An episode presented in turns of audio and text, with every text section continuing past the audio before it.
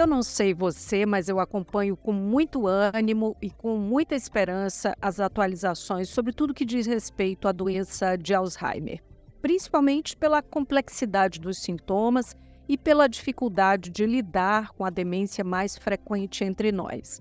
Quem tem ou teve um familiar com Alzheimer, ou mesmo quem conhece alguém que cuida de outros, sabe da dor de ver é, como a doença afeta a memória. Você tem dúvidas sobre Alzheimer? Tem casos na família? Então já salva esse episódio e manda para alguém que você sabe que vai gostar de ouvir. Hoje nós vamos conversar com um especialista no assunto. Bem-vindo de volta ao Papo Saúde, doutor Alexandre Cavalcante. Eu que agradeço o convite, estou à disposição de vocês para que a gente possa ajudar mais pessoas eu acho que é semeando a, a, a, a bondade que a gente vai fazer um mundo diferente. Bom, eu falei aqui há pouco, né, sobre é, Alzheimer ser a doença mais frequente entre nós, mas não é a única, né? Então eu gostaria de começar com uma definição mesmo, né, do que que é o Alzheimer. Então vamos lá. O Alzheimer é a demência mais comum entre as demências que existem. Então existe uma, ah, o que é demência, o que é Alzheimer? Demência é o conjunto de doenças que elas são caracterizadas por, por um comprometimento da cognição, da lucidez, que atrapalha a funcionalidade. Ou seja, a vida da pessoa começa a ficar desorganizada. Ela já não consegue mais desempenhar os papéis que ela desempenhava na sociedade, dentro da sua família, como ela fazia normalmente antes da doença. Então, ela começa, ela vai na farmácia, compra o remédio, não traz o troco, ela é, erra a hora do remédio, ela conta uma história duas vezes, isso na fase muito inicial, mas isso vai progredindo ao ponto dela ficar um dia totalmente incapaz em cima de uma cama.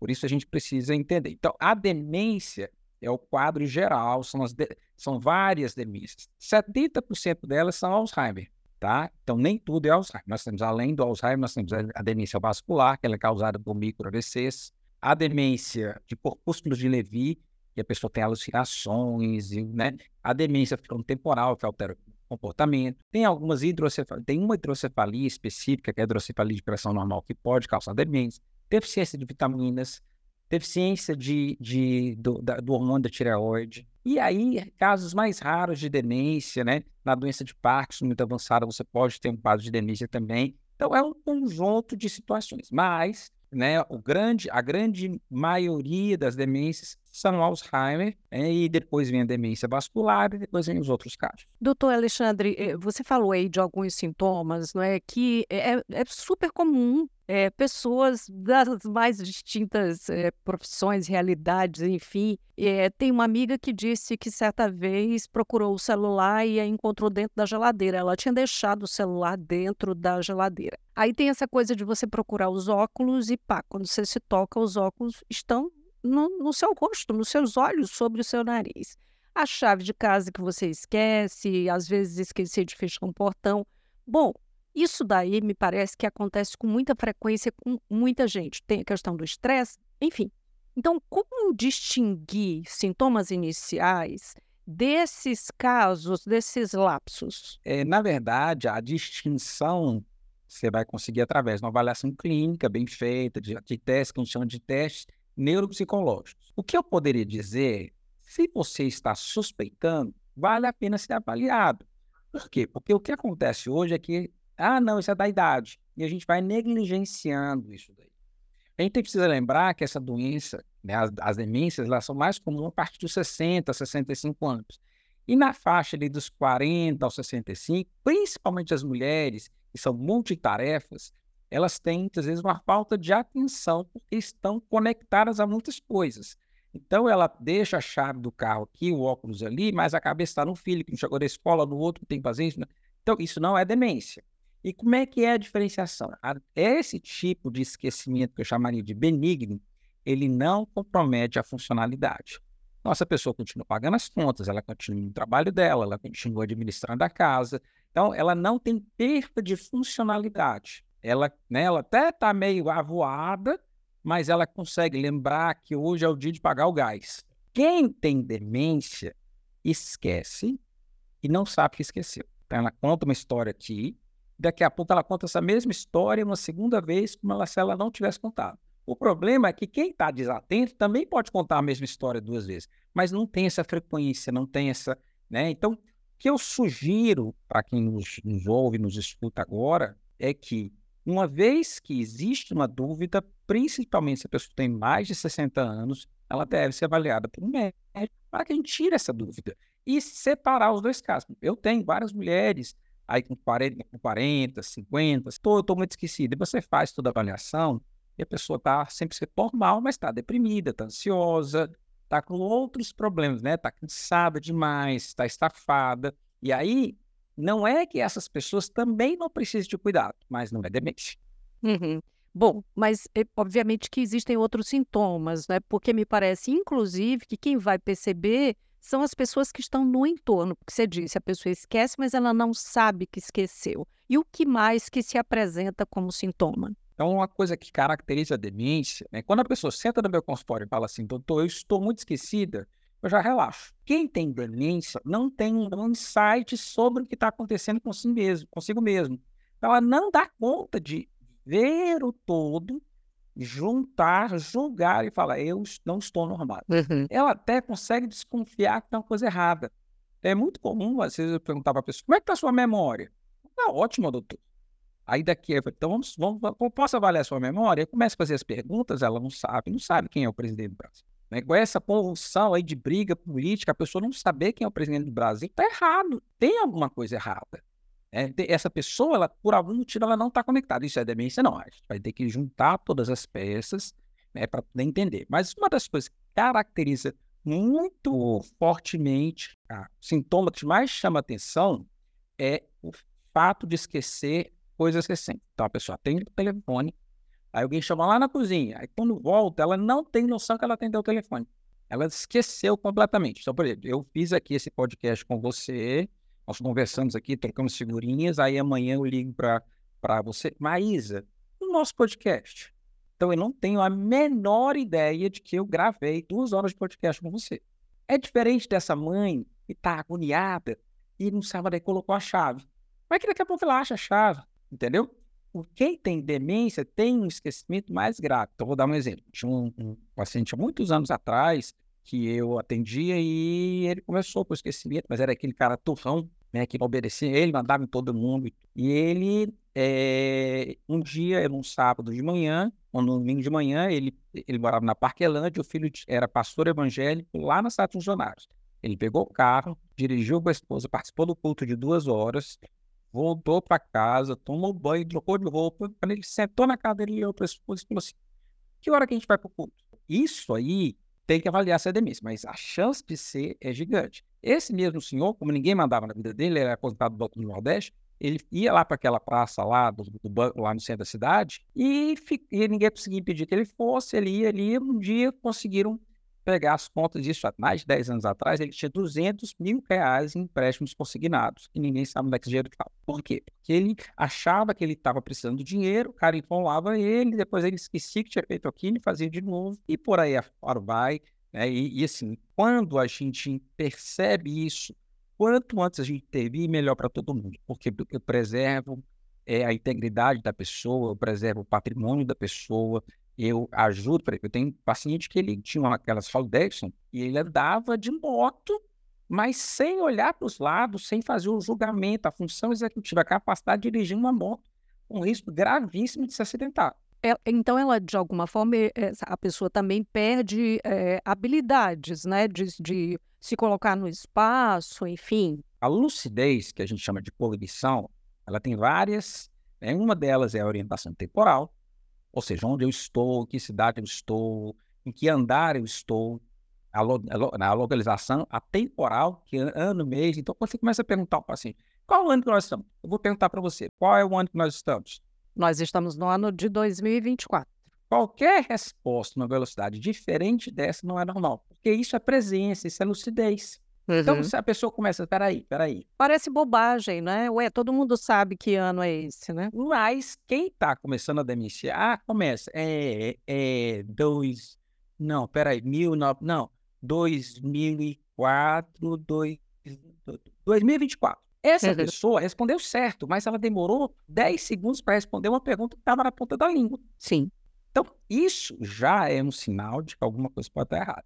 Mas, junto com isso, a pessoa vai perdendo devagarzinho capacidade de abstração. Então, por exemplo, é... o que quer dizer água mole em pedra dura, tanto bate até que fura? A pessoa fica, não, é porque a água bate e, e, e, e entendeu? E, ela não consegue falar a palavra persistência. Complexificar, né? ela perde a habilidade. Ela, per ela vai perdendo. E junto com isso, né, logo na fase inicial, ela vai perdendo a capacidade das funções executivas. São funções que ajudam a gente a resolver questões do dia a dia. Então, por exemplo, é, eu estou dirigindo um carro, passo uma criança na minha frente. Então, não vou começar. Questão número um, virar para a direita. Questão número dois, virar para a esquerda. Frear. Não, eu ajo. Eu, eu desenrolo. Então, essa habilidade de desenrolar, ela começa a ser perdida muito precocemente junto com a memória. Só que tudo isso é muito leve. Mas muitas vezes esse paciente ele só vai ser medicado depois que ele se acidente. Ele já causou um acidente para si ou para outrem. Doutor Alexandre, eh, não tem cura, não é? Por enquanto, né? Eu, eu, falei ali da curiosidade que eu tenho em relação ao que sai, né? Tudo que sai, as notícias, na verdade, né? Não são artigos acadêmicos, enfim, as notícias. Então, uma medicação que é usada lá nos Estados Unidos, o exame de sangue para identificar biomarcadores e, e outras questões. Se o senhor puder trazer também isso, porque eu acho que, de certa forma, a gente chega a, a botar o pé no chão e perceber que é um problema que mobiliza é, muita gente, né? Eu trabalho com essa doença há 20 anos. E durante muitos anos, a minha fala no consultório para os filhos é: nos próximos cinco anos, nós não temos nada de novo. Nos próximos cinco anos, nós não temos nada de novo. Eu digo agora para você que nos próximos cinco anos, nós vamos ter um monte de coisa nova. Muita coisa está acontecendo. E principalmente porque a gente começou a entender o que, que acontece. Então, hoje a gente sabe que existe uma inflamação dentro do cérebro que vai gerar um acúmulo de proteínas maléficas que vão matar os neurônios devagarzinho. Isso tem a ver com a inflamação da obesidade central, do diabetes, da, da, né, da dislipidemia, então o obeso que tem aquela gordura visceral. Isso tem a ver com estresse. Isso tem a ver com sono. Então, essas proteínas maléficas, elas são limpas durante o sono sono profundo. Então, se você não dorme bem, se você tem apneia do sono, isso predispõe a uma má limpeza do cérebro que predispõe à demência. A falta de atividade física, a atividade física é um anti-inflamatório natural, maravilhoso. Então, a alimentação esse, e a genética. Então, quando você junta todo esse processo, isso vai inflamando o cérebro devagarzinho. E a gente já sabe hoje que a doença começa 15 anos antes da pessoa começar a esquecer. Então, eu, Maísa, você, nós já podemos ter essa doença. Tá? Aí você, ah, então por que eu não faço o exame agora? Porque eu não tenho nenhum remédio para te oferecer. Eu vou dizer para você, Maísa, parabéns, você tem Alzheimer. E agora, o que, que eu faço? Tudo que a gente já deveria fazer, mesmo que a gente não soubesse. Atividade física, dormir bem, é, é, é, se alimentar bem, né? diminuir o estresse, ter amigos. Então, tem estudos mostrando, por exemplo, que quem fala com o porteiro e com o jardineiro tem menos tendência a ter de Alzheimer. Por quê? Porque é, é, é, é, a questão, de, né? Isso é desinflamatório na nossa vida. Então, nós temos esses 15 anos antes da doença. Os estudos estão avançando. Né? A gente já consegue fazer o diagnóstico através do exame, né? tanto no líquor como no sangue, vai vir também na saliva. Nós vamos conseguir diagnosticar isso associado com uma ressonância que não é a nossa ressonância que a gente tem aqui na cidade, que a gente tem no Brasil, é uma ressonância, uma ressonância estática. Nós vamos ter uma ressonância funcional. Nós já temos, só que ela é muito cara e tal. Então, ela vai mostrar o funcionamento do cérebro e as partes que não estão funcionando adequadamente, com marcadores para a doença de Alzheimer. Com isso, eu peço diagnóstico. E aí, eu vou começar a dar um remédio para a Maísa, lúcida, que iria começar a demenciar aos 70 e vai demenciar aos 90 ou não demenciar. Isso já está é, acontecendo. Tá, tá, tá, não, não está acontecendo. Eu não tenho remédio para essa fase pré. Entendeu? Eu não tenho esse remédio. Ele, ele vai vir, ele tá. Entendeu? Porque uma doença ela é crônica, eu não consigo um resultado rápido como o Covid. O Covid, daqui eu, eu vou começar a vacina agora, eu espero para ver se o pessoal dengue. Eu vou né, eu, eu, é mais fácil doença infecciosa. A doença crônica, as pesquisas demoram 10 anos para sair, 7 anos para sair o resultado. Então é a coisa mais lenta, porque eu vou precisar dar o remédio hoje, esperar 7 anos para ver se ele não aparece, se ele não piora. E os remédios que nós temos hoje são remédios que já são um grande avanço, mas eles ainda são ruins, porque eles ainda provocam sangramentos cerebrais, eles ainda não estão calibrados, eles já são grandes novidades, eles já são descobertas maravilhosas. A gente vai poder usar isso em breve, mas não, não é complicado a gente dizer quando, porque, por exemplo, um laboratório, quando faz um investimento desse, ele precisa recuperar o investimento. Então, se a gente fosse pegar a preço dos Estados Unidos, tratamento ano do remédio que nós temos hoje, que é do, do, do lecanemab, seria 120 mil reais por ano, sem a, fazer a transferência do dólar exatamente. Então, é, é uma coisa que não dá para a gente trazer para a maioria das pessoas. Porém, as coisas estão acontecendo. Então, você tem 15 anos da doença sem esquecimento, e depois você tem mais ou menos 10 a 15 anos com esquecimento, que é a doença que a gente chama hoje de, de Alzheimer. O futuro é a gente tratar de pessoas precocemente, do mesmo jeito que eu, pego uma pessoa que tem diabetes e não sente nada, e eu começo a tratar dela hoje, ela infartar com 60, ela infarta aos 80, e aí a gente vai conseguir mudar o padrão das coisas.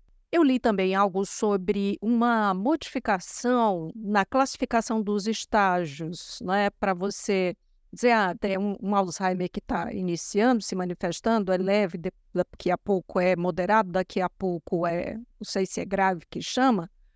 É, então, o que, que há sobre isso também? Porque me parece que isso é importante, uma vez que tem o diagnóstico, até para quem cuida, para quem está do lado, ter uma noção e até se preparar, não é?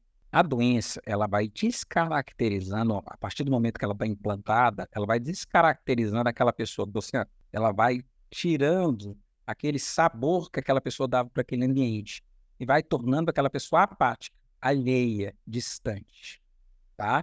Então, na, nós temos uma fase que a gente chama, a gente chama de, é, de, de, é, declínio cognitivo leve, onde a pessoa já está começando o processo, mas ela ainda está funcional, ela ainda trabalha, ela ainda faz tudo. É, essa, é a, essa é uma das indicações que a gente tem hoje para medicação nessa fase muito inicial. E depois nós vamos ter três fases principais com as nuances no meio, que é a fase inicial, mediana e avançada. A fase inicial é a pessoa vai na padaria, compra o pão e traz o troco. É a pessoa que esquece que alguém foi em casa. É aquela pessoa, por exemplo, é, que está jogando baralho o vovô que tá jogando baralho, e ele começa a esquecer as regras do baralho. E aí ele fala assim, aí os netos começam, vovô, o senhor tá roubando. Aí ele se irrita e diz, eu não quero mais jogar baralho. E deprime. O avô que faz o bolo mais maravilhoso, todo mundo ama o bolo da vovó, todo, domingo à tarde todo mundo vai para casa da vovó comer o bolo da vovó. E o bolo começa a ficar murcho. E aí nessa fase, essa vovó que era o centro das atenções, as filhas falam assim, não, mamãe, a senhora já ensinou a gente a fazer o melhor bolo do mundo sente na cadeira de balanço que a gente vai fazer o bolo pela senhora. Então, eles deixam de, de, de prestar atenção que alguma coisa está errada e ela deprime, porque ela era o centro das atenções e ela ficou de lado. Muitas vezes esses pacientes chegam no meu consultório porque estão deprimidos e não porque têm doença de Alzheimer. Então, essa é a fase moderada, é a fase que a pessoa começa a ter alguma dificuldade de morar sozinha, de administrar sua casa, porque ela não paga uma conta, porque ela começa a se enrolar com, com o dia a dia, a casa começa a ficar suja ela, ela sempre foi super aciada, a casa linda, maravilhosa, de repente a casa começa a ficar negligenciada, a aparência começa a ficar negligenciada. Essa é fase inicial.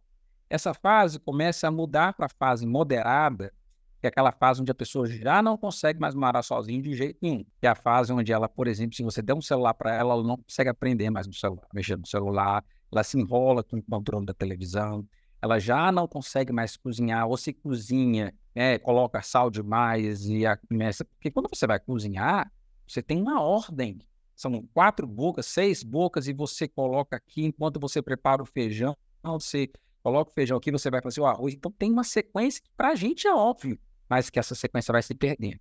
Então, nessa fase, é a fase, muitas vezes, paciente começa a ter alteração de comportamento. Então, começa a ter alucinação, no final da tarde, começa a querer ir embora para casa, estando em casa começa a agitar durante a noite, desconhecer né, a, a, a, a pessoas de casa, aquela coisa. E a fase avançada é aquela fase onde a pessoa ela depende de outros para as atividades básicas do dia a dia, como, por exemplo, se vestir, ir no banheiro, tomar banho, comer. Essa é a fase pré a pessoa se acamar. Quando a pessoa se acama, né, ela pode passar, se ela for bem cuidada, ela pode passar muitos anos acamada, porque a, a doença ela não tem nada que mate. ela vai minando a pessoa, entendeu? Quem a, a pessoa que Alzheimer morte, pneumonia, de fratura do colo do fêmur, de coisas infecção urinária, não tem uma causa específica. Então, quem é bem saudável vive anos na, na, na, na acamados, e aí é um, uma dor. É duro, porque as famílias é, muitas vezes não querem aceitar, porque é a minha referência. É a pessoa que me ensinou a andar, me ensinou tudo, na... de repente eu vou vendo aquela pessoa desmoronando na minha frente. Eu vou voltar novamente para a questão do tratamento, do depois do diagnóstico, né? O senhor já orientou sobre a, a procura, né, para fechar um diagnóstico. E uma vez que é dado o diagnóstico, e aí? O diagnóstico feito, hoje nós temos duas classes de medicação que estão aprovadas, que são que a gente usa no dia a dia. Na verdade, são três. Nós temos um, nessa fase pré, existe um suplemento né, chamado Suvenaid, que esse suplemento ele, ele é uma alimentação do cérebro. Então, os estudos foi feito um estudo grande na Europa, mais de três anos, e mostrou que quem usou o suplemento todos os dias, o, o cérebro atrofiou menos, a memória foi conservada por mais tempo, mas não deixa de ser um paliativo, ok? Ainda eu acho que a gente vai ter espaço para continuar alimentando bem o cérebro, mas é um paliativo. E aí depois nós temos uma medicação, né, que a classe são os antipolinesterados que a gente é o que a gente já usa há muito tempo, que é a donepezila, a galantamina e ribagigmina, são medicamentos que vão fazer o seguinte: os neurônios que estão funcionando, eles vão melhorar a conexão entre, entre esses neurônios, como se fosse dar uma turbinada no cérebro que está funcionando. Só que ele não impede a morte neuronal. Então, tem dois neurônios aqui, eu melhoro a conexão entre os dois neurônios, mas esse neurônio não está impedido de morrer, nem esse.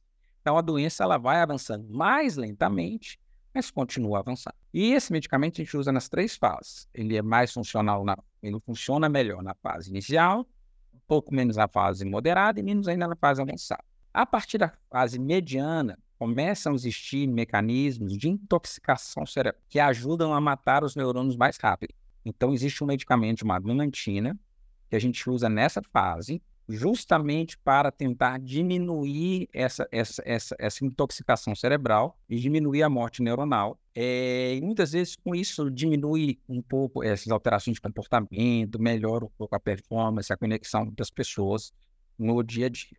Tá? Então, essas duas são medicações que a gente usa para a doença em si, só que são duas medicações, entendo, muito ruins. Por quê? Porque elas não impedem o avanço da doença. Não há dúvida científica que é melhor com elas do que sem elas, mas são medicações aquém do que nós gostaríamos para o tratamento. Mas é o que nós temos hoje. Só que, além disso, essas pessoas também têm alterações de depressão, aí nós vamos ter que entrar com antidepressivo, elas vão ter alterações psicóticas, e muitas vezes esses remédios não vão conseguir tratar, nós vamos ter que entrar com antipsicótico. E aí tem todo um tratamento que eu chamo não medicamentoso, que é a educação da família de como lidar com aquela situação.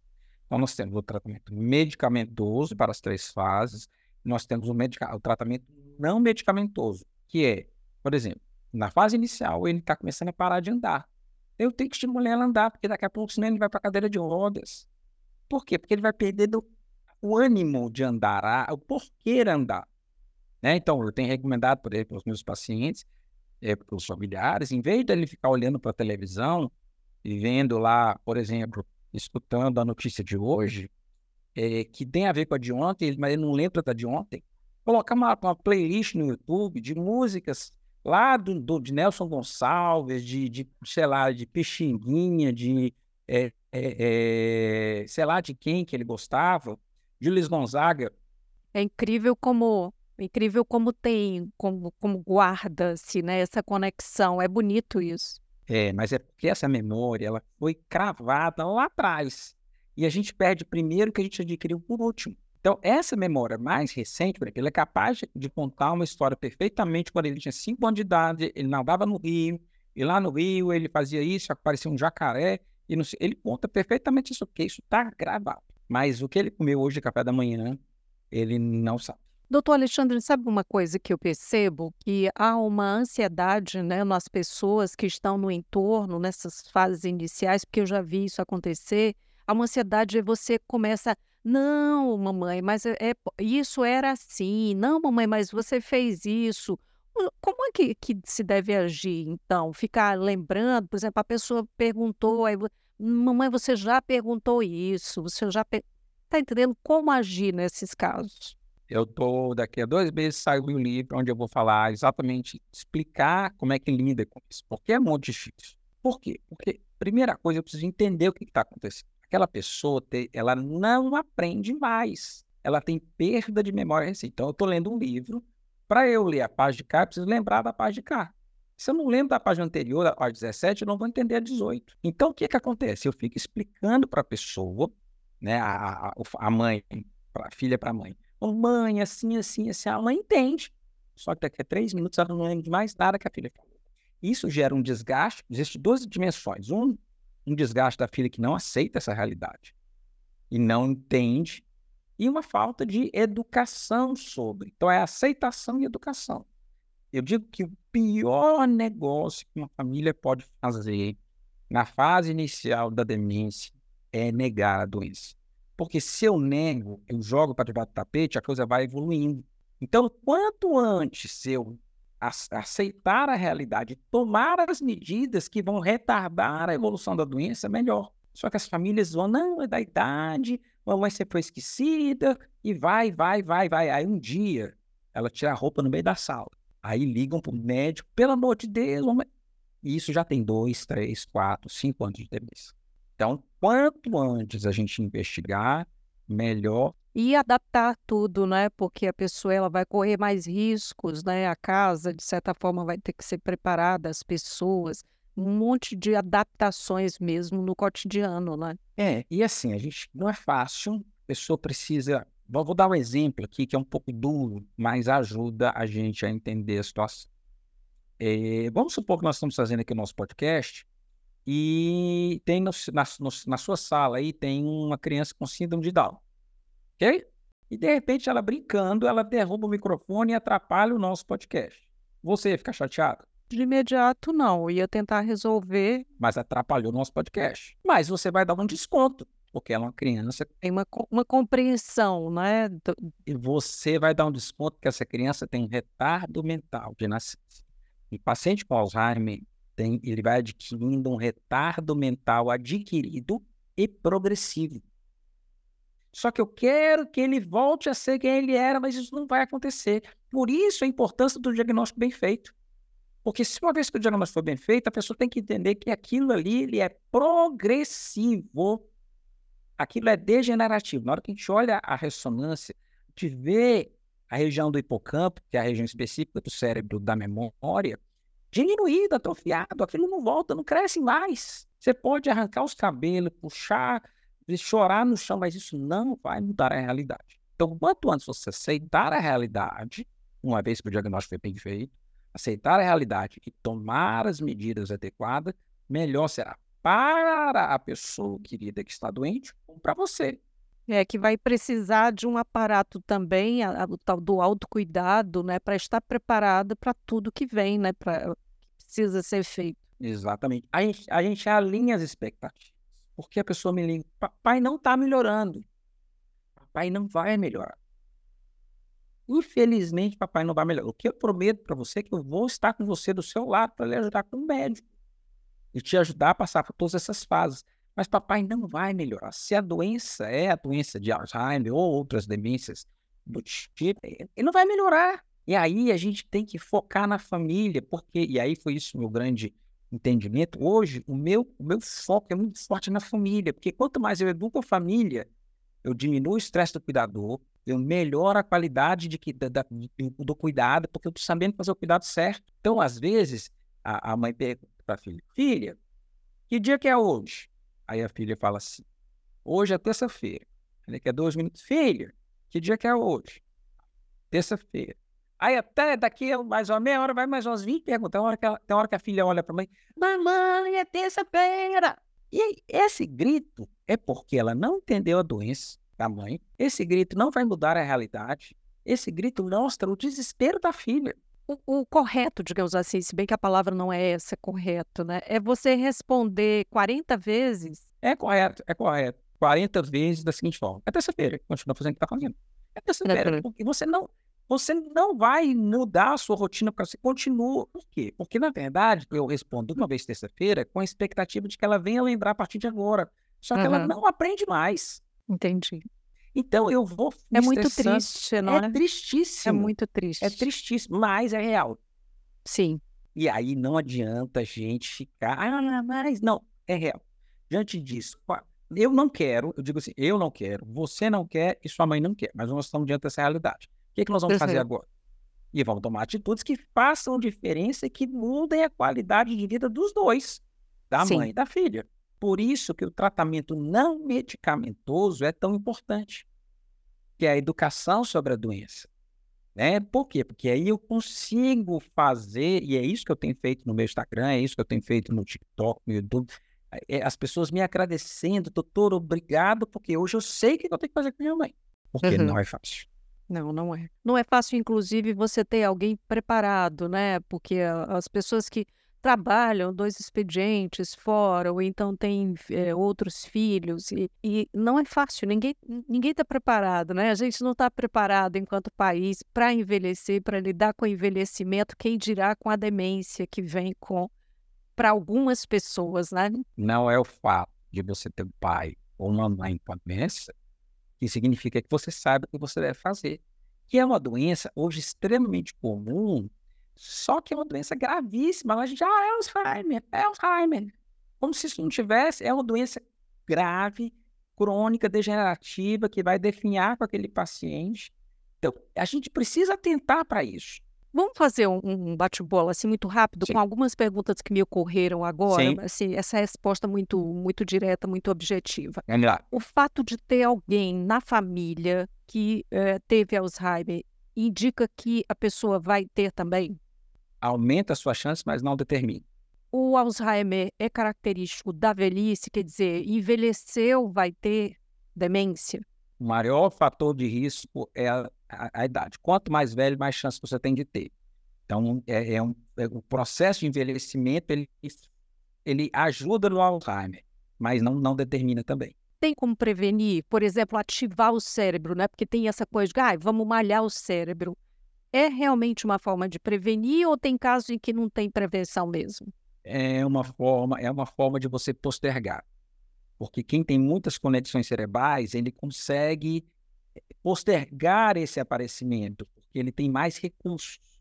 Né? Mas não é só você utilizar a memória, ter uma vida ativa, por exemplo, você ter uma espiritualidade, você ter atividade física, tudo isso é um conjunto né, de, de, de situações de alimentação, de genética, de sono, que vão ajudar a postergar o aparecimento da doença.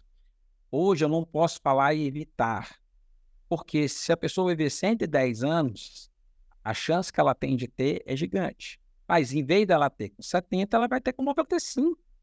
E isso a gente consegue fazer. Então, eu gostaria, doutor Alexandre, de deixar esse momento final aqui para suas orientações, né, sobre tudo que a gente falou. E eu estou muito feliz que você disse que nos próximos cinco anos a gente vai ter muitas novidades.